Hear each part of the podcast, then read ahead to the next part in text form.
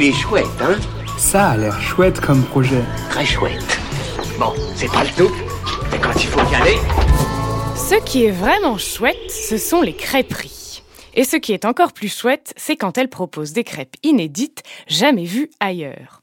Aujourd'hui, c'est le jour où je vous présente le projet gagnant du dernier Pitch Pitch du LUL, ce challenge qui permet aux porteurs et porteuses de projets de pitcher leur projet devant le grand public et à retrouver sur pitch.lul.com.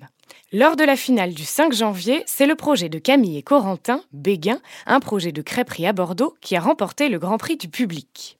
Camille et Corentin, formés en école de gastronomie, partent du principe qu'une galette ou une crêpe est un support comme le serait une baguette de pain. Chez Béguin, Camille et Corentin veulent mélanger les cultures, jouer avec les différents modes de cuisson, mélanger les épices, quitte à étonner nos papilles. Bien sûr, Béguin s'adapte à tous les régimes alimentaires avec une cuisine responsable et de saison et un restaurant avec une électricité française et verte. Leur campagne Ulule est terminée depuis le 20 janvier, mais vous pouvez les découvrir sur leur compte Instagram béguin-du-bas crêperie et très bientôt à Bordeaux. Il est chouette, hein? Il est très chouette ce projet, oui.